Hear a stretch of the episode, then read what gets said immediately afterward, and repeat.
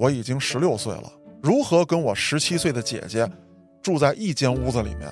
我们俩怎么解决上厕所、洗澡的问题？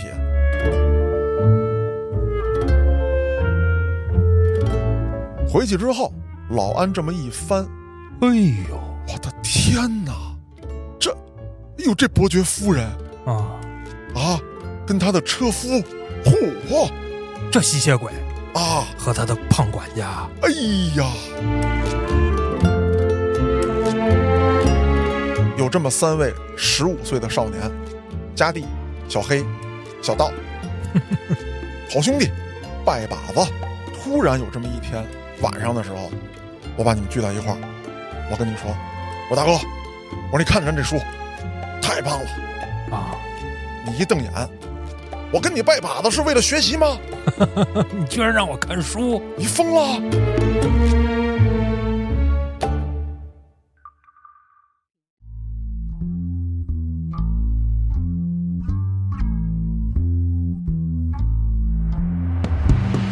大家收听后端案内人。如果您有比较离奇的案件，愿意和我们分享，可以在微信公众号中搜索“后端组”，里面有小编的联系方式，您可以投稿给小编。也欢迎您通过小编加入我们的微信群，与我们聊天互动。我是主播嘉哥，小黑黑，黑老师。哎，上回咱们聊的那一趴，你觉得怎么样？还可以还可以是吧？啊，我看听众们的反应也不错。是吧？黄这个事儿啊，啊，除了卖淫嫖娼之外，还有一些违法行为与嗯，黄有关。录像带吧，除了录像带之外，还有一种比录像带的传播更为广泛，也更具隐秘性。文字儿对喽，那比文字高一档的是图片，啊，图片再往上就是音像制品。还有一种哦，漫画儿。哎，以前你们学校门口嗯，有一书摊儿，哎，还能租没错。那咱们就讲讲这些啊淫秽物品是怎么流向市场的，他们是怎么生产的，怎么销售的。哎，这我还挺感兴趣。那咱们先说一个事儿啊，黑老师，你应该知道，这个书啊都是带发行版号的。对，那你说这些带正规发行版号的，可却是小黄文的这种书，它是怎么能允许被印制、发行、流向市场的呢？对呀，他没有审查吗？这事儿，我给你讲讲，黑老师。嗯，其实，在捋这期案子之前，我对这种事儿啊也想不通。后来捋完这期节目，我才明白，当时是一个什么样的社会背景呢？一九八九年嗯，那个时候呢，咱们讲市场化、经济化，那过去的体制就要有所改变，你要适应市场的这个大环境。举个例子来说，黑老师，咱们是后端出版社，啊，你是出版社的主任、总编，总编嗯，啊。有一天，你把我道爷、这个老安、小俊、建叔都聚一块儿了，说这个咱们几位编辑啊，几位项目的负责人，几位科室的部室长，现在形势变了，你们要创收，哦，给你们分配。嘉哥，你带个头，今年你的指标三十万，嚯，自己想辙啊。咱们单位的人随你挑，如果人员不够使，你需要雇人，允许可以雇合同工、临时工，但是你雇的人要从你这三十万里出，哦，而且还不是说你雇人啊，今年我花了三万块钱雇人，你交我二十七万就行，不行。我得挣到三十三，对，那就把一个本来搞文字创作的这么一个单位，或者叫文字编辑的这么一个单位，啊，这些人都搞成销售了。啊，而且你什么评职称、往上走、升官吧，都得以业绩为准。市场化嘛，对，那这些人就蒙圈了，说这怎么弄啊？我哪儿找三十万去啊？你比方说道爷，就比较老实嗯，啊，他负责的板块是历史评说题材的，哦，他就怎么办呢？说我拉点广告吧，哎，说你在我这登一小广告，你给我点广告费，哎，老安那一块儿民间传说范畴的，那这好弄啊，哎，这好弄啊。但是呢，他想的也是什么呢？针对性的，我弄点小广告。哦，啊，就是有垂类的，听我这类节目的大概都是什么人？你们需要什么样的商品，我来拉这个广告，而且拉完广告之后，我这边雇人找一个业务员或者叫话务员，收信回信、接打电话，单从我这儿出，我还要你厂家提成。哦，带货了。哎，到我这儿，我找你单谈，啊，黑老师，我今年教你四十万，哟，但我有一个条件，您说我要三个发行版号。你要发啥呀？是这样，黑老师，这个咱们现在啊改革了，市场化了，要跟国际接轨了，嗯，有一些这个港台的书籍，还有国外的书籍，我打算翻译翻译，在国内发行发行。还有呢，就是一些这个民间的作家写东西不错啊，有的呢还是咱协会的人，我准备给他们点机会，他们呢也找到这个幕后的金主了，咱这事儿一运作没有问题。想法挺好啊，你看看黑老师，能确保销量不？你放心，黑老师，这从上到下我都打听清楚了。北京市三十个销售点我已经拿下了，哦，必须进咱多少书籍，这我们都签合同，卖得出去卖不出去是他的事儿啊。但是你每年必须从我这儿进多少书，那行吧，嘉哥，别录了，干吧。咱弄书去。这事我找你谈完了，嗯我就开始找这个书源了。当时呢，有一些书啊，它为了吸引观众的眼球，它书名啊就比较露骨。嗯，比如说啊，一个寂寞的女人，哦少女之心，啊，寡妇的期盼。哎，有点儿那会儿那杂志那味儿了哎，啊。那这些东西呢，因为怕这个，就是名字呀太明显，我给它改喽。您咋改啊？比如说吧，我这儿找一个作者，你一挂名啊，给我写这本书，它不叫《少女之心》吗？嗯，你这么给他写，青春期少女心理分析。哦，然后呢，你比如说孤独的少妇啊这种的，女人如何独处，这玩意儿有人买吗？这个这你就看我的吧，黑主编。啊，这不是我已经跟书商联系好了吗？嗯，就那种书摊儿什么之类的，正规的书店先过一道手，通过他们再把这些书给我发到什么学校门口、工厂门口、火车站门口，就直接让这些书摊儿老板诱惑他们去买。你比方说，你到我这书摊儿逛来了，我看你这个面相，我就可以给你推荐书籍，并且这些摆地摊儿的这些书摊儿啊，嗯，这些老板他熟悉当地的人，谁老到他这儿买什么样的书，他都知道，他就能直接推荐，哦，然后一传十，十传百。明白了。一旦啊出现任何问题，他被抓了那是他的事儿，他从哪儿进呢？他从正规书店进的，那你书店承担责任。如果再往上查，查到咱们这儿，无非就一条，黑老师，现在的审查机制是什么？那就是发现这个书有问题，我们就停止发售，并且做书面检讨。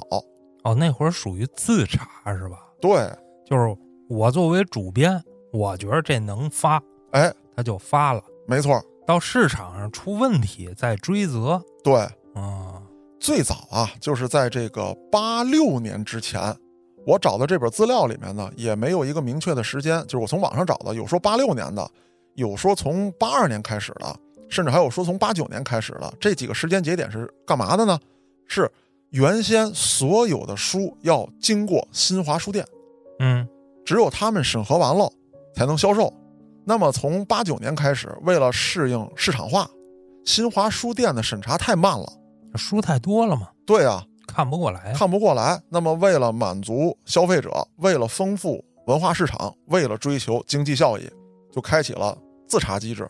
那么，如果说有人举报，拿到这个发行版号，说啊，这是你们后端出版社出的书，那第一你停产啊，第二呢罚你点款，第三已经印好的不许再发行到市场了，给我销毁。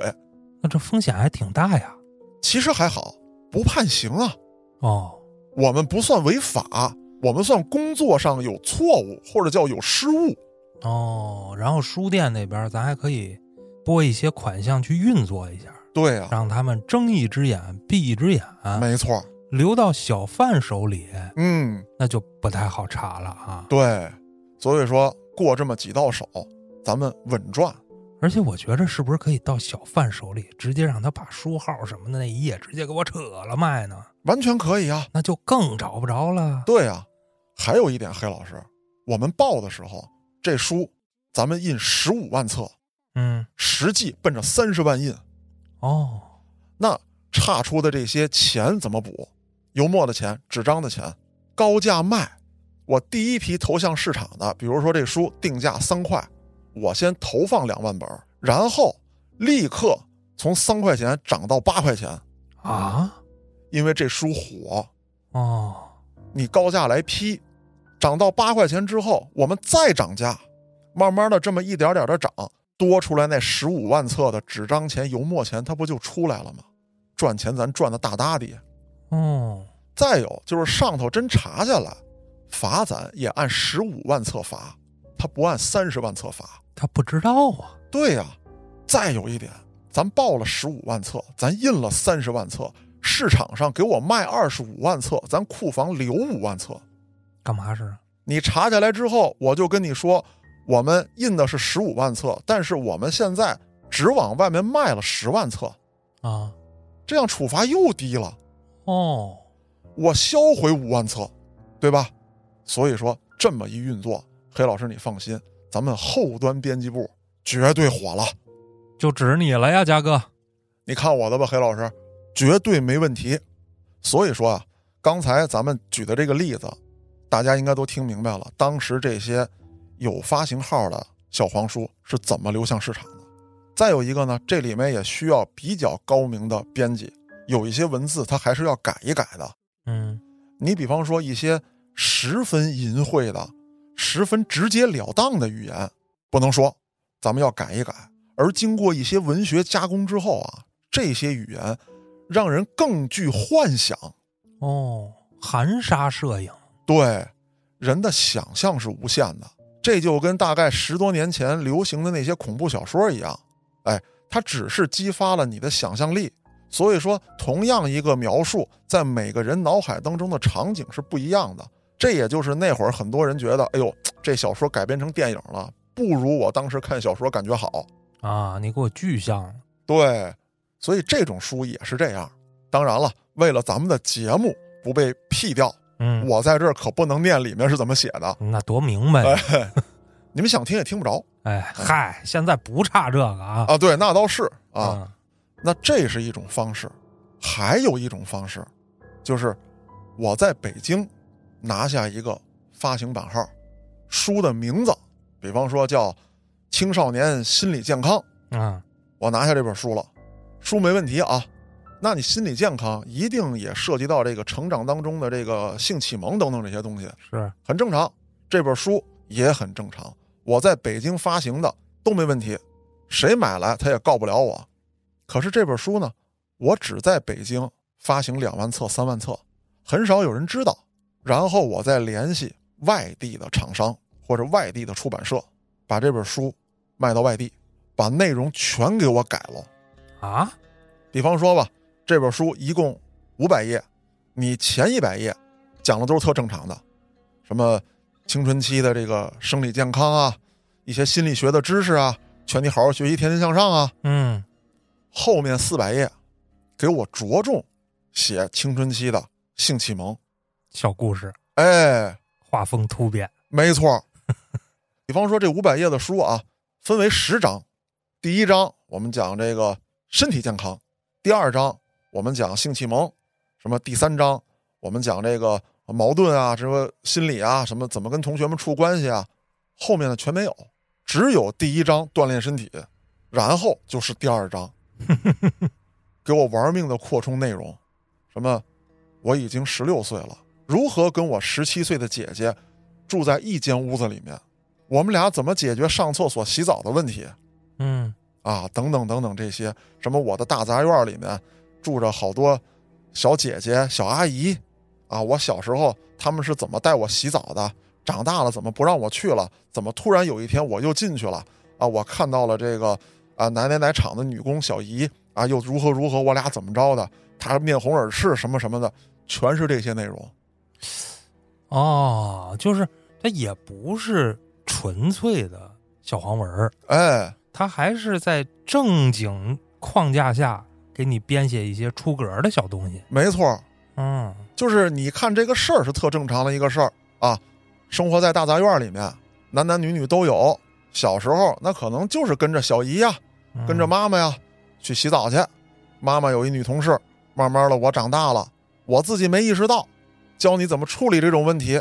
这件事儿本身没毛病，但他写了好多细节啊，啊，描写女性的身体啊，描写这个小男孩自己的生理反应，然后怎么说话，然后后来又怎么发生了这个不伦之事，呵，就大概这些内容。这是第二种方式，就是我卖到外地去。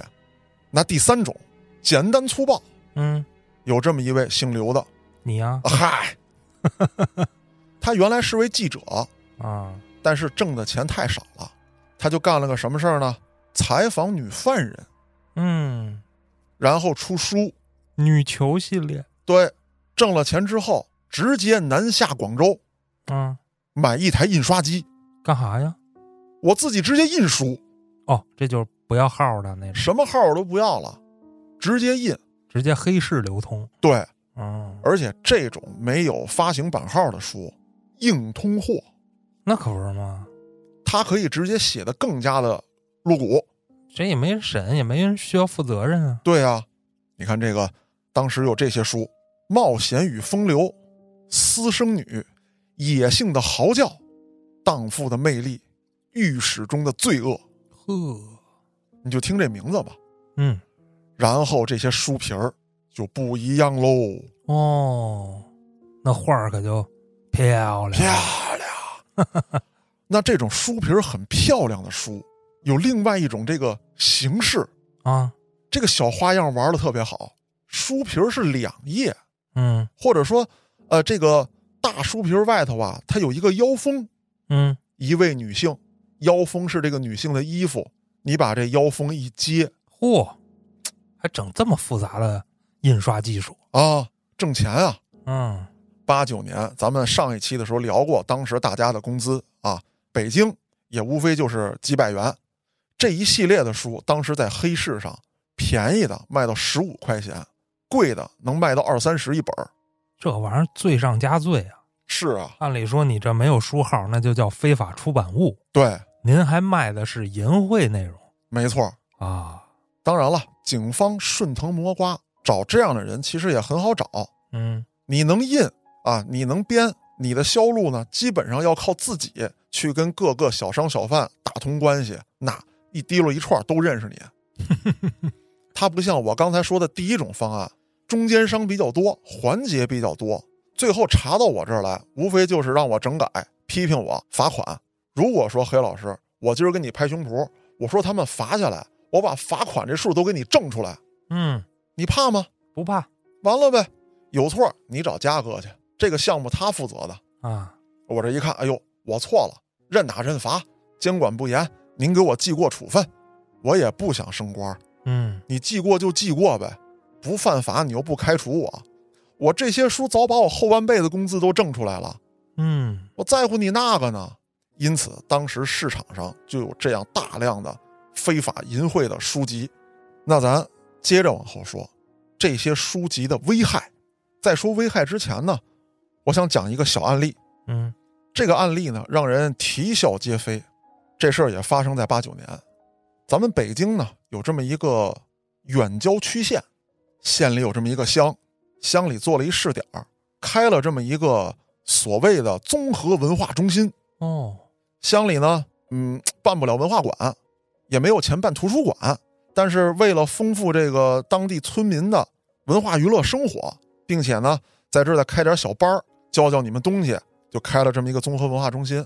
里头呢，有这么一个小的阅览室，阅览室里面摆着这个母猪的产后护理啊，啊这个经济农作物种植啊，嗯。有这些书，还有一个小的棋牌室，大家下下围棋、下下象棋啊，还有这么一个活动室，打打乒乓球什么的。包括这个教一教这个妇女同志们绣花儿。哦，咱们要能卖一卖呢，是。对吧？到我这儿这个乡村旅游来的，吃吃农家饭，哎，钓钓鱼，然后买我点这个小产品、手工艺品，哎，带着乡里面致富，这事儿本身挺好。可就在一九八九年的冬天，十一月底、十二月初这么一个时间段，在这个小阅览室里面啊，坐了这么几个人，为首的坐在屋子最中间的是乡长，在阅览室里面也不管防火了，吧嗒吧嗒的抽烟。墙角呢蹲着这么一个二十来岁的小伙子，嗯，一脸委屈。靠门口这张桌子坐着俩警察，屋里边边沿沿的呀，还站了那么三五个人，都是乡里的干部。这警察就指着那小伙子说：“小安啊，你看看你干的这些事儿，像话吗他干嘛了？”这小安还不服呢，说：“我贱伯伯耍流氓，啊？跟我有什么关系啊？你们抓完他就得了，你们找我干嘛呀？事儿打你这儿出的。”啊，他就因为跟你这儿看了那个不该看的书，才出了这种事儿。哦，你看看你这是什么行为？这种书籍怎么能进入到乡阅览室里面呢？明白了。哎，这个时候乡长把烟一掐，别说了，这个事儿我负主要责任。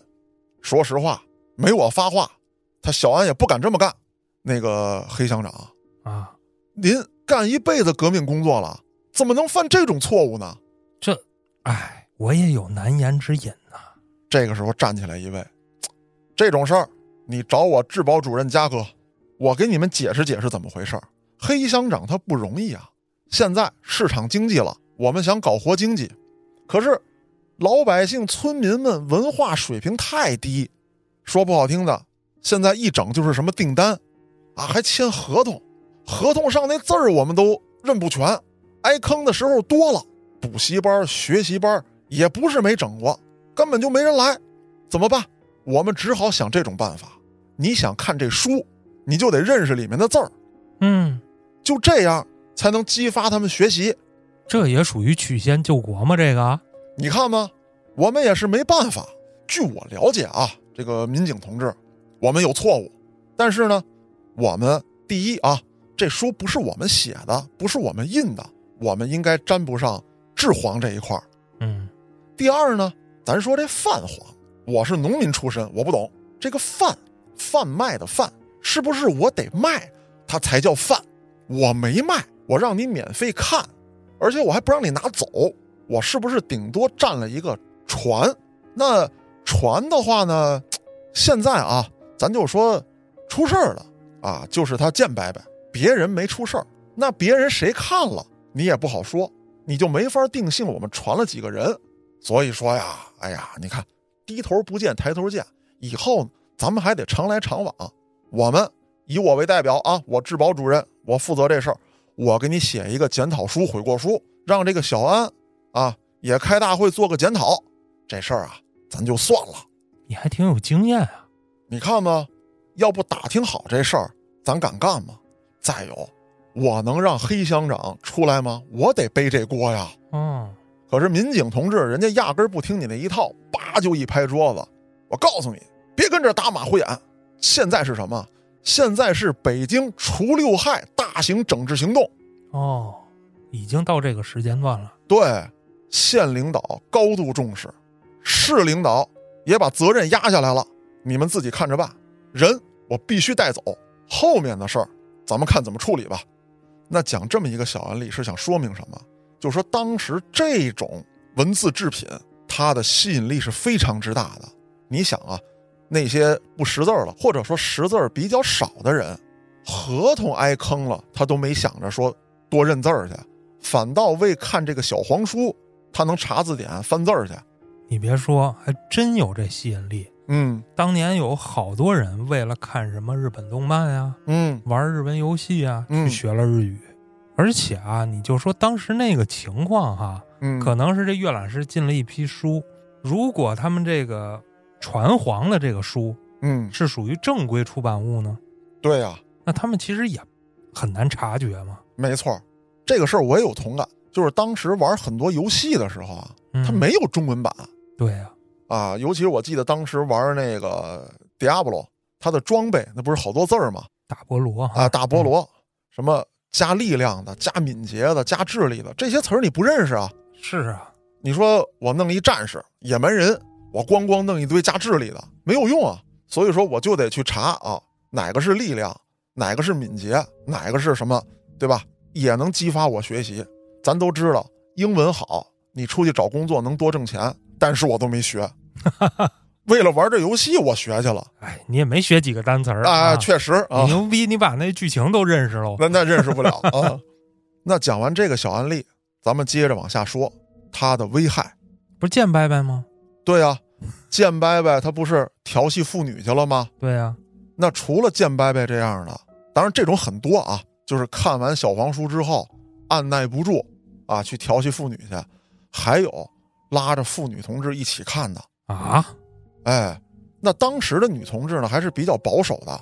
那他们是怎么让这些保守的女同志也一起看这种小黄书的呢？嗯，还是一起看？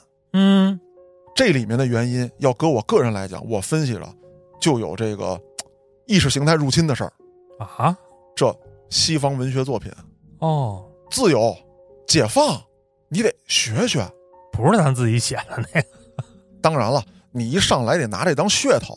啊，这层窗户纸你捅破了，你再往后我给你看国产的，你也就看了。还有什么？就是即便是国产的，我也可以以这个为名头。你看看这作家，思想前卫，先锋，先锋啊！咱们太保守了。那男的可以挑女的，女的也可以挑男的呀。哦，食色性也，上升价值观了哈。对，这个什么释放天性，对。嗯，当然了，咱们老祖宗提那食色性也，这跟这没关系啊。他是拿这个当说辞啊。你要开放，人家 America 七十年代，人家就就讲了，叫要做爱不要战争。哦，普雷波耶，哎，嗯，性开放，性自由，这咱得跟上步伐。你看看这写的多好。嗯，这些书籍也是啊，冠以言情小说的名头，让你看。看完之后啊，有的女同志她就面红耳赤了，慢慢的就勾搭成奸。那有些人还会以你看过这种书为威胁，占你点便宜，摸摸你小手，亲亲你脸蛋屁股上拍两下。你干嘛呀？你现在跟我装保守、装传统？你看书的时候怎么那么带劲呢？看完一本之后还跟我借另外一本？那不是你逼我看的吗？我推荐你看的，我拿刀逼着你了吗？你是不是主动看的？你要开放，你要自由，你现在干嘛呢？我杀了你！行，你要这样，我就把这事说出去。我反正不要脸，我看你要不要。哦，那就得搏斗了啊！对啊，那黑老师刚才讲的呀，还是一些比较小的，因为这种书籍还出现过大的啊，大拍儿，看书大拍儿，阅读会。哦，这么有文化啊！然后就变舞会。舞会变蒙面舞会，嗯，再往后就没法说了。哦，明白了，就牙签组织的那种活动。哎，我给你讲讲怎么回事。嗯，这儿呢有一个案例，这个犯案人啊是一个高级知识分子，当时正在一个国家重点项目当中，要攻克一个技术难题。哎，他们一群人经常在一块儿。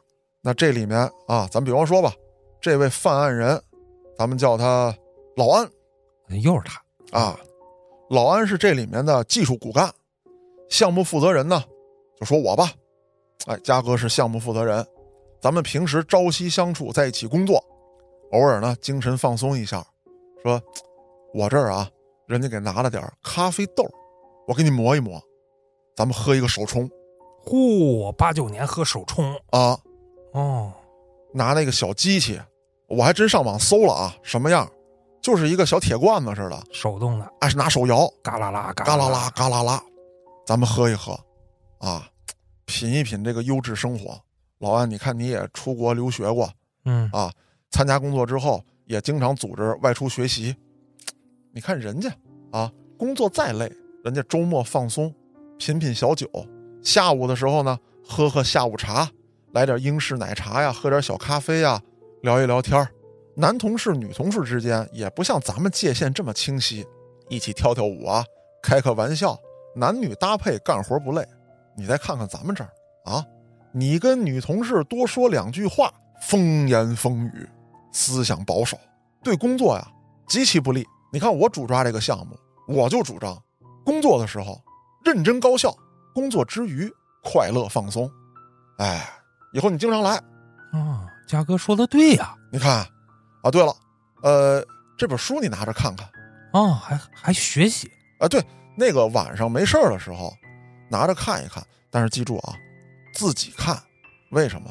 你也知道，咱们那个紧张的时期啊，刚刚过完。走过那个时代的人都清楚，容易被扣帽子啊。当然，咱这书啊，真发现了也没事儿，带发行版号了，正规出版的，回去看看。好嘞，谢谢嘉哥。别客气。回去之后，老安这么一翻，哎呦，我的天哪！这，哎呦，这伯爵夫人。啊。啊，跟他的车夫，哎呦，嚯，这吸血鬼啊，和他的胖管家，哎呀，巴士夫人。啊哈，太好太好了！这个。第二天黑着眼圈啊。找我来了，嘉哥还有吗？啊，有有，你找我秘书。嗯。啊，咱们新来那个小张，个儿挺高，长头发那个，你跟他说啊，他也看这个，嘿，这就是他推荐给我的哦，人家啊，真的正八经的文学系的高材生，像咱们这个搞理工的呀，还是过于保守，人家带来了很多年轻人的新风尚，哦，而且人家搞文学的呀，人就是有那艺术细胞，哎，档次比较高，你跟他多聊聊。好嘞，先开始，老安还面红耳赤，不好意思，呃，张儿啊，那个嘉哥让我来的，说拿点儿学习资料。这小张呢就逗这老安，哎呦，安公，您还要学习资料？那咱局里的那学习资料都是你编写的？哎呦，不是那种哦，就是。先进思想的，对，就你们文学系这个，是吧？先锋的那种。嗨，没问题。我这儿啊，正好刚找来一本，有字儿有画哦，您拿着看看。好嘞，好嘞，好嘞。彩色的。哦，啊，翻不了这么十来页，就一张彩色照片，都是那个大洋马啊。那照片上，哎呦，这太刺激了啊！又一宿没睡，又过了几天，哎，我找到老安，哎，老安周末有安排吗？周末回家呀？咱这平时都在单位，晚上住宿舍，就周末回趟家，跟家里请个假。周末啊，都不容易，我做主组织，咱们搞一个小小的聚会。下午的时候呢，我找个地方，咱们喝个咖啡，看看书。聊聊天儿，等等等等等，看哪种书啊？当然是学习资料、先进思想了。哦，而且看完之后，咱们还要交换心得。那小张去吗？去啊！小张的同学啊，就是原来上学时候的同学也去。哦，赶紧的，这个领带什么的打上，那个西装，开会时候才穿那西装穿上。行行行，我回去熨熨。哎，打扮的噼里啪的。就到了这个，他们那时候叫沙龙，嗯啊，我找这么一地儿，独门独院，外头大铁门嘎啦一锁，咱里面啊读书、喝茶、喝咖啡，聊一聊。我就觉得啊，这个伯爵夫人是个悲情人物，丈夫参加一战去了，生死未卜，啊，她一个女人守着这么大的家业，你看，她其实品行不错，管家主动献殷勤。她没答应，对吧？然后丈夫好不容易回来了，发现跟女仆有奸情，人家这才报复她，跟车夫如何如何的。哦，那这里面细节啊，我在这儿没法说了，咱这节目要说出来，咔。嘉哥果然有见地啊啊！然后那位又说了，你看啊，这个西方玄幻啊有它的特点，你看这个吸血鬼，啊，对少女。他有一种偏执的爱，啊，你看怎么就没吸他呢？对吧？剩下人都吸了，他们之间是不是有点什么？包括当吸血鬼见到这位少女的身体的时候，他由衷的是一种对美的欣赏，啊，就咔咔咔的吧，这种东西，大伙儿一交流，哎呦，说的面红耳赤，什么我觉着接吻的时候应该闭着眼，啊，什么这个亲耳根、亲脖子有不一样的反应，那这个交流完了，是不是就得试一试？对呀、哦，气氛也差不多了，我就开始啊，咖啡、茶水，撤掉，上酒，上酒，咱们品一品这个威士忌，啊，小酒一喝，试验试验吧。小舞一跳，先开始呢还是搂着腰，慢慢这手就开始往下走了。灯光昏暗，男男女女扭在一起，但是我立刻啊停，啊，大家今天聊也聊了，玩也玩了，人家几个女孩太晚了，得保证人家安全，让人先回家。然后你想啊，参加聚会的这帮人，那可就惦记上了。嗯，还有这些女孩，也有这么一类，确实受到这个，就刚才我说的意识形态的侵害，就觉得我这么玩很潮，啊，而且我跟谁在玩啊？我跟的都是高级知识分子，是，另外一种的思想就不一样了。我马上要步入社会啊，或者说我刚刚步入社会，这些人在行业当中啊都是很有成就的。我认识认识没坏处，以后拉我一把我就不得了。所以说会有这些年轻女性参与到这样的聚会当中。这个事儿呢，我玩的就比较妙。前几次，哎，我都是让你们已经，咱就说加引号的这个调情吧，已经到了一个受不了的地步了。上头了哎，我宣布停止，难受啊！啊，那这时候我再想提点什么要求就方便了，比方说老安这儿问我来了，嘉哥，咱们周末还组织吗？周末组织不了了，咱们这个项目啊，本来申报的是五百万，但是预算呢 超了，我这不正想着弄点钱吗？或者呀，咱们把这里面的东西改一改，成本降低一些，这五百万才搂得住。我正为这事儿发愁呢。嘉哥，你要说哪儿弄钱去，我没这本事。但你要想降低成本，这事儿交给我呀。哦，你比方说这个电线这个工程，咱必须用六平的，经过我的计算，四平的，在不出现极端问题的情况下，都扛得住。什么叫极端问题？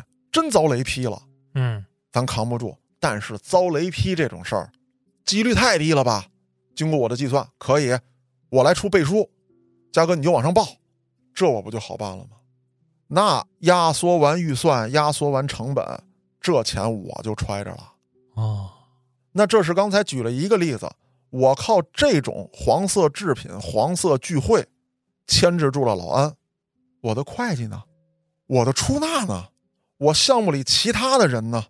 都可以用这种方式控制，厉害，对吧？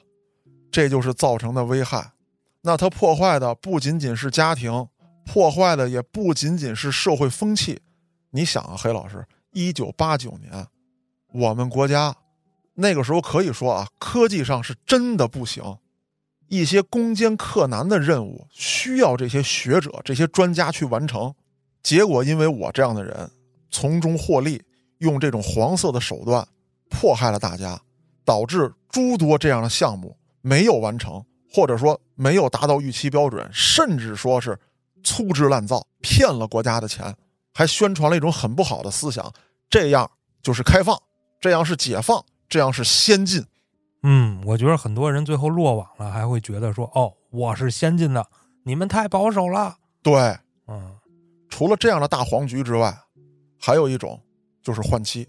这么潮，一九八九年就出现了，所以说这里面呢也有一些已婚的女性，她觉得这是一种开放啊，这个事儿玩的很潮，我该回家跟我老公过日子过日子，但是呢，在性这方面我有我单独的追求都没有问题。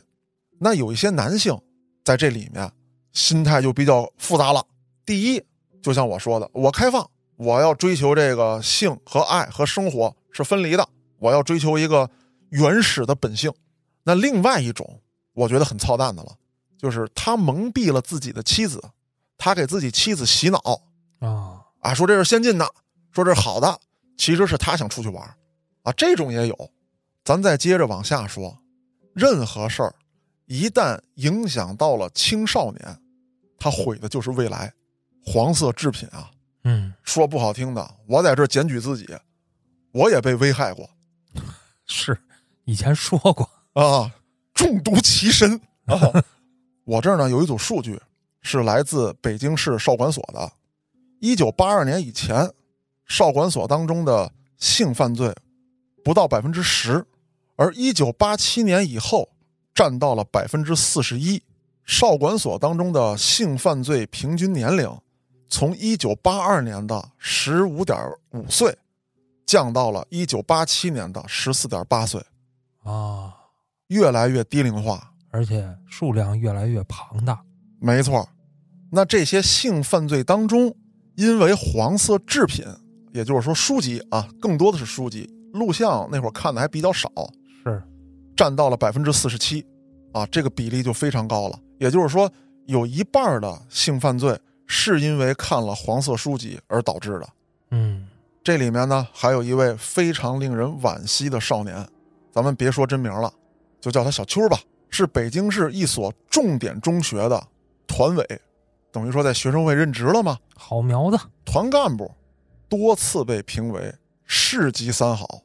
可是就在他十七岁那年，他读到了《少女之心》这本书，而且他当时读的时候呢，还是手抄本的，哦，在一些同学当中开始流行开。受到这本书的影响，他在一年当中猥亵了八名女同学，最后被送到了攻读学校。毁了。这是十七岁的，有这么三位十五岁的少年，佳弟、小黑、小道，好兄弟，啊，拜把子。刚开始拜把子的时候啊，还想的是江湖中人，打打杀杀。突然有这么一天晚上的时候，我把你们聚在一块儿，我跟你说，我说大哥，我说你看咱这书，太棒了。啊，你一瞪眼，我跟你拜把子是为了学习吗？你居然让我看书你疯了！我说大哥，你听我说，听我说啊，我给你读读。啊？我呱呱呱呱一读，然后你立刻下令，这本书咱得看啊！嗨，我立刻说了，大哥你看我就看。小道说了，俺也一样。对，受到这本黄书的影响，我们就把魔爪伸向了其他女同学，拉个手，隔着衣服摸一摸，强吻，已经不能满足咱们了。哟，这是有组织犯罪了。对，突然有一天，我们把目标锁定到了一位成年女性。为什么会这样？按理来说啊，小伙子喜欢小丫头，嗯，这很正常。可是咱们看的书里面，大多写的呀是成年女性，哦，受了这种暗示，丰满有三围。那个时候的小姑娘，按现在来说吧，就是还没有发育起来，再加上可能吃的也不如现在好，都比较瘦小，干瘪。哎，干巴一些。那这位成年女性啊，因为经常下夜班，被咱仨发现了，而且一看，哎呦，跟书里描写的一模一样。啊，咱仨今天就是大人了。得体验一下。对，玷污了这位女工，三个十五岁的小少年，咱说实话了，一个女同志你还真支棱不过。那可不是吗？可是咱仨痛快完了，那说不好听的，警察逮你太容易了，那可不是吗？你一点犯罪经验没有。原来欺负那些别的女同学是因为人家不敢说，人这可不管，人家成年人，啊，你们仨就想这么就完了疯了。啊？吼叫、抓挠，立刻报警，当天晚上就给咱仨抓住了。分分钟破案呢。没错，而且重判咋判的？十五年，十五岁就判了十五年。十五年确实是这个材料里面写的，判了十五年，而且这里面的主犯还就是我。哦，本来定主犯的时候，想说谁当时提出来的实施犯罪，谁是主犯。但是咱仨不谋而合，可这个书是我最早拿过去的，我是主犯，我判的比你们还多。说完这个书，咱就得讲讲当时玩的比较高端的啊，加引号这高端啊，啊，音像制品，录像带。嗯，说到录像带这个事儿吧，啊，我念一则这个材料里面的报道：一九八九年，经查，石景山公安分局查获了一起传播放映淫秽视频的团伙，涉及三十五人，收缴录像带五十三盘，录像机十七台。是录像厅吗？这个事儿吧，黑老师，我不能细说了，啊，因为这事儿我知道，你又知道谁看的我也知道。哎呀，咱们卖个关子吧，这我真真没法张口说啊。啊？这事儿呢，就发生在石景山，他们的几个据点儿，分别在古城电影院古城是一个，你别说古城电影院，古城是一个，啊，还有呢，就是八角的一个居民家里。就你去的那个 然后呢，这里面有一个吧，是我小时候认识一人他爸，不能笑啊，我正常一点，正常一点，这是案案案子案子，这这正常一点，就是我不是幸灾乐祸啊，就是我不知道听众朋友们还有黑老师能不能理解我这个心态，我不理解。就是劫后余生。啊。啊，我自己当时你说真真说不好听的，咣叽，人家警察叔叔一踹门，我叔叔带队进去了，给我揪那儿了。揪那儿也没事儿，您别说十五了，您那岁数，直接一脚给你踹回家去，也就这样那老刘不废了我？啊，废废了，嗨，所以说啊，这事儿我没法说嗯啊。抓人的我认识，被抓的我也认识啊啊。出事儿的地儿我也知道。当然就咱就说啊，就是说，当年石景山公安分局为扫黄打非这件事儿，也是立下了汗马功劳。那必须的呀，这全市不都在整这个吗？对，那他们当时呢，也是从南方找这个母带，啊，回来串呗，对，串录像带。我家大概是九零年还是九一年有的录像机。当时我的印象是什么呢？我三叔啊，在出国之前是大学老师，嗯，一到周末呢，他的那些同事们，就组织那个 party 哎，不是，来我家看录像，哦，给你们带先进的录像不是，哇，说不清楚了。老刘找的录像带，啊呃，但是没有这个黄色的，我还跟着一起看呢。啊，那会儿都是什么大片儿？对啊，我当年记得我看的《大白鲨》嚯，录像带，斯皮尔胳膊，他这个导演的是吧？真好。那就有这么一天，我们正看录像呢，梆梆梆砸门，警察叔叔来了。老刘一开门都认识，啊，老刘，你这干嘛呢？看片儿呢？看片儿。哎呦，老刘你怎么？哎，这这这一块儿啊！警察叔叔脸都绿了。啊，一进来，老刘当时以为啊，查这个盗版制品呢。嗯，那会儿那录像带没正版的，都是翻录的。说你这看什么呢？也就巧了，正演到那小女孩跟利昂表白呢。啊，这警察一看，这么点孩子，这不伦吧？这个这不对啊，啊，这有问题啊！你再看看，再往后看看。警察又看了一会儿，好像没什么事儿，倒往前倒，让这个同志们都看清楚。啊，同志们一看，哎呦，这坏人这么厉害嗯啊！这杀人啪啪的，啊，这个法国警察看来还是不如我们。我们能允许有这样的人存在吗？啊老刘赶紧说：“对，没错啊，人民的卫士啊啊。”那我讲这段是什么意思呢？就是我确实经历过，就是警察突然敲门，扫黄了，哎，嗯说谁家有录像机，谁家老晚上一到周末聚人，他们心里都有数。那会儿都有那小脚侦缉队，嗯就有人给老刘点了。但是咱看的东西没事儿。当然了，你要按照现在的法律来说，你看盗版制品，又这么多人一块儿看，不说犯罪吧，至少也是违法。啊，顶天儿也就是一些行政上的啊，对对对啊，截止到一九八九年年底，当时破获的制造、贩卖、传播淫秽物品的案件是一千两百七十五起，涉案人员四千零四十九人，这全北京啊，全北京。哦，这只是这个专项整治行动打掉的啊，八九年专项整治行动打掉的。嗯可能你听着这个四千来人，一千多起，不多这刚俩仨月就可以了。啊，还后边还有呢。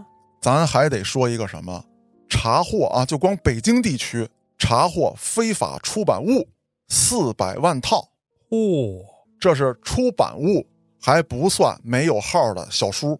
那这里面还有一个特有意思的，刚才说了出版物了，指的是书，还有报纸四万余份，啊，就地铁里那种小报吧。不是，那个算其他类，哦，不计其数了。报纸就是什么呢？夹带私货的啊，比如说有的报纸呢，它会在版面上留那么一个文学板块，有点小文章，你还可以跟作者来回来去的来信。这个小板块有一些报刊会夹带私货，写一些这个擦边球式的内容。哦，刚才咱们讲了一堆文字的、音像的，在这儿再提一个特殊的嗯，磁带，我当时没听说过啊。我我也没听说过。我也是捋这个案子的时候发现的。那会儿也兴什么耳鬓厮磨了吗？呃，我不太清楚，因为咱没见着这个真实实物，啊，只是我在资料里面看见了啊，说有这种制品。我猜测啊，个人猜测，可能有这么几大类。第一大类，给你讲故事。啊，对，这是最直接的嘛。对，我把那书给你念了。嗯，如果想让它出点彩儿，再弄得跟广播剧似的，有男有女的说，那还有一种，纯氛围的，哎嗯，叫耳鬓厮磨了。哎，对对对，我猜测啊，大概是这样。嗯，说完这些，就不得不提，在九十年代初啊，从八九年开始，一直到九十年代初，刮起的这么一阵艺术风，哪阵呢？人体艺术。啊，当时啊，北京有三位艺术界的泰斗提出来，咱们要打破禁锢思想，啊，人体艺术已经在全世界范围之内走起了，而且走起了上千年了。啊，你看看那雕像，啊，多美！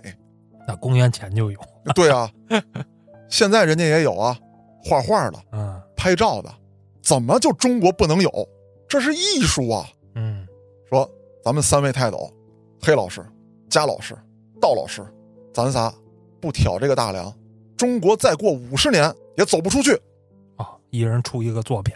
对，不光咱们出作品，咱们举办一个艺术展，第一征集作品，咱仨是这个评委组，把你们的学生们啊，我的、你们的，咱们都发动起来参展，我来扎钱去，最高奖金两万元，嚯，办展览，整。当然了，这是最终目标，嗯，咱仨得先整一个小展览，哦，你得先打出去啊，人家敢不敢来，敢不敢报名的，这不好说呀。咱仨先搞一个，以身试法。哎，并且还要大张旗鼓，不偷偷摸摸。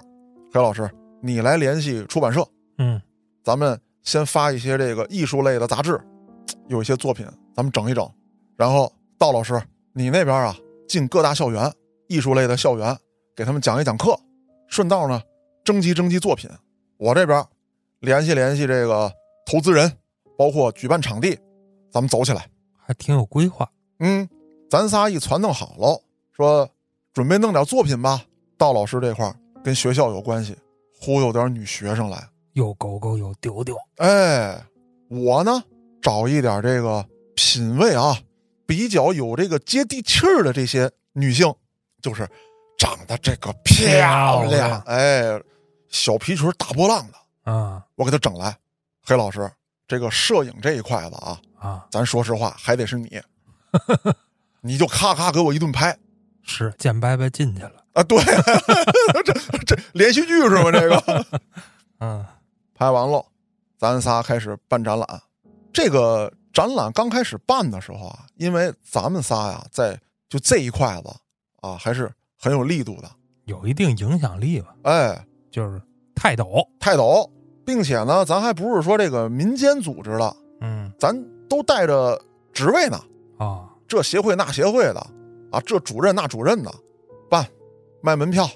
说在当时啊，九一年的冬天，快过春节了，哎呦，北京展览路啊，人头攒动，一票难求。这不分分钟给你叫停了吗？没叫停啊！啊，那黄牛倒票倒的开心着呢。啊，这展览，而且每个小时发一次票，你只能参观一小时。有的人啊，找黄牛买了三轮的票没看动快，啊，你买本挂历不好吗？挂历可没这个养眼。不是艺术家拍的啊。对，再有一个啊，真是一丝不挂的这个挂历啊，也确实很难买着。是，你搁在家里头，你顶多偷偷看，真来个串门的，你也不好意思。嗯还有什么？黑老师，你懂啊？嗯，你拍这个太好了，有特写，有中景、近景，有远景，哦，模特还带表情。有情绪，哎，当时拍摄的时候你就调教他来着，呵，所以说看不够。嗯这一次呢，不但咱们搞起来了，声势还很浩大，报纸上还刊登了，咱仨还接受了记者的采访。之后，哎，咱就开始搞这个评比比赛了。可是这里面就有问题了，咱仨虽然是打着啊这个让人体艺术走进中国，从北京开始，慢慢的辐射到全国的这个口号，但实际上咱们干的还是占女性点便宜，拢拢钱财这点事儿。上梁不正下梁歪，底下这帮人也是啊，看咱们怎么做的，他们也照方抓药，搞得社会风气特别不好，甚至出现了一大批的伪艺术家，戴一个那个那叫什么帽，小贝雷帽是那玩意儿啊，啊，穿一个马甲子，马甲子上都是兜，挎一相机，根本没胶卷儿老法师，哎，骗人姑娘拍照。再有就是什么呢？拍完这些照片之后卖，啊，卖也有两种途径。第一种，我就印成图册，按照这个人体艺术这种书卖；嗯还有什么卖单张，直接卖照片。这也算卖艺术品啊。对啊，你不好界定啊。但是因为拍摄的这些照片当中有一些是搔首弄姿的，嗯极具挑逗性的，有一些是局部特写。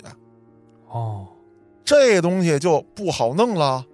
然后为了办咱仨，召开了这么一个鉴定大会，组委会成员六十多人，最终给这个事儿定性，淫秽物品，咱仨被法办了。哦，还是落网了。对，咱们今天呀讲的这个泛黄治黄的，大概就这些内容。